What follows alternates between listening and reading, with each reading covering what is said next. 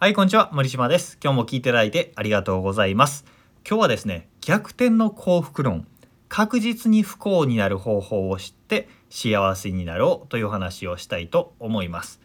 こうすると確実に不幸になるよっていう方法が分かっていれば、それを避けて、それの逆をいけば幸せになるよねっていうお話ですね。で、えー前提のお話をしたいんですけど、幸不幸ですね。幸せか不幸であるかっていうのは、えー何が原因かっていうのは心理学的にはもう答えが出ていて人間関係であるっていうことですね。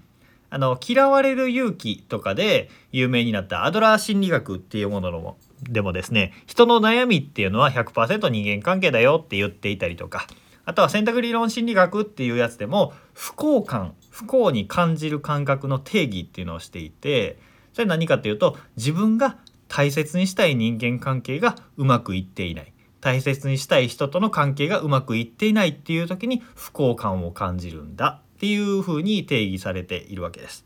だからつまり僕たちの幸せって人間関係なんですよね。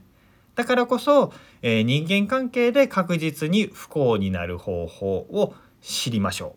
う。そしてそれを避ければいいですよねっていうお話でございます。ここまでが前提ですね。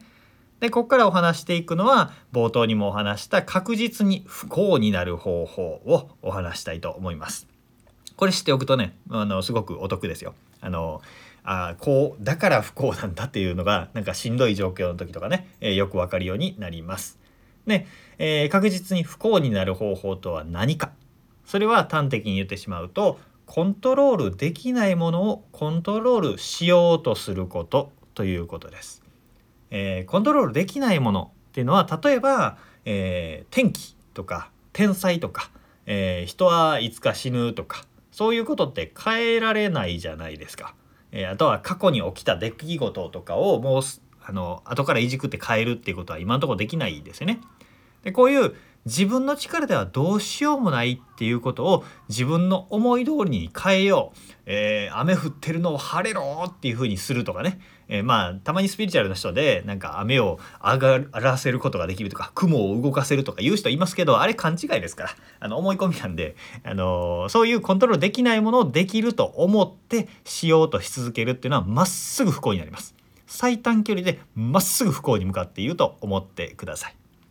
そして本来コントロールできないのについついコントロールできる自分で操作可能だと錯覚してしまうものも最たるものが家族そして身近な人なんですよね。血のつながった家族だったり最も愛しているパートナー長く付き合った友人っていうのを僕たちは自分と同じように扱うわけですよ。自分と分身だったり自分の一部のように大切に思います。だこの感覚が災いして自分の一部だから思い通りに動かせるよねってこれね無意識で思っちゃうんですよね。相手の思考現状そして習慣とか、えー癖だったり進路だったりこだわりだったりとか付き合う人だったりっていうのをそんなのやめなよとかっていうふうに、えーそれはあなたらしくないとか言っちゃうわけですね。えーそんなことしてほしくないとかね、え勝手に言っちゃうわけです。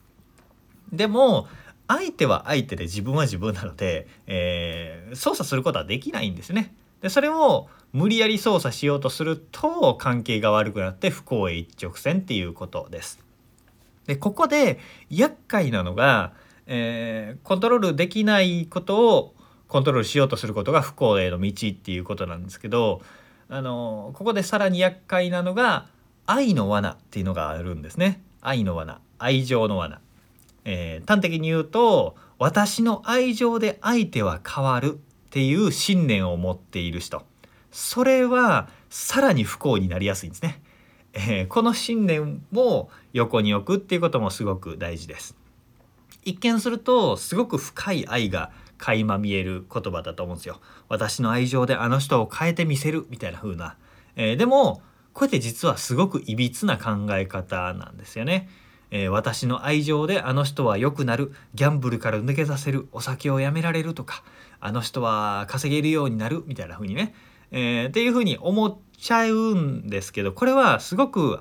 本人の感覚としては愛情に溢れている感じなんですけどこれってね、えーただコントロールしようとしてるだけなんですよね。だからつまり不幸になるっていうことです。私の力私の愛情で相手は変えられるって考えている恋人夫婦親コーチコンサルタントとか、えー、教師とか上司とか社長とかっていうのって見た目ねすごい深い愛情があるように見えるんだけど不幸への片道切符を突き進んでいるっていう状態になるんですよね。えー、他人のコントローラーを奪おうとしているでも奪えないからやきもきして、えー、しんどい状況が続くということです。で、えー、今日お話ししてきたのは、えー、不幸になる確実な方法っていうのはコントロールできないものまあ他人ですね他人をコントロールしようとすることであるっていうお話をしてきました。つまり幸せになるためにはコントロールしようとしないっていうことです。えー、コントロールしようとしないというかまあねあのー、コントロールできるできないものだと気づくというので十分です十分本当にね僕ら無意識に特に我が子とかね我が子だったり最愛の人だったりするとコントロールできるこの人は変えられるって無意識に思っちゃうんですよでもその、えー、コントロールしたいっていう思いを手放すことが幸せの最短距離というかえー、近道なのでその執着を手放すっていうのが大事です。で大事ですって言ってるんですけど、まあ、手放すしかないんですよだってコントロールできないんだから。えー、問題はその執着をいつ手放すかっていう話なので、まあ、早いうちにね手放した方が傷が浅く済むので、えー、不幸だなって感じたなんかうまくいってないなって感じた時は人間関係が問題です。でその大事な人との人間関係で自分は本来コントロールできないものを操作しようとしてないか自分の思い通りにしようとしていないかっていうのを意識してみてください。ああこれコントロールできないな自分の領分じゃないなと思ったら手放しましょう。そうすると楽になるし関係も良好になってきますというお話でございました。えー、なんか質問とかね感想とかあればコメントメッセージいただければ幸いです。これ人間関係だったりとか人生を良くする方法クアリティオブライフですね人生の質を高める方法についてメルマガや公式 LINE で発信しておりますのでよければフォロー登録してみてくださいということで今日も聞いていただいてありがとうございました。森島でした。それではまた。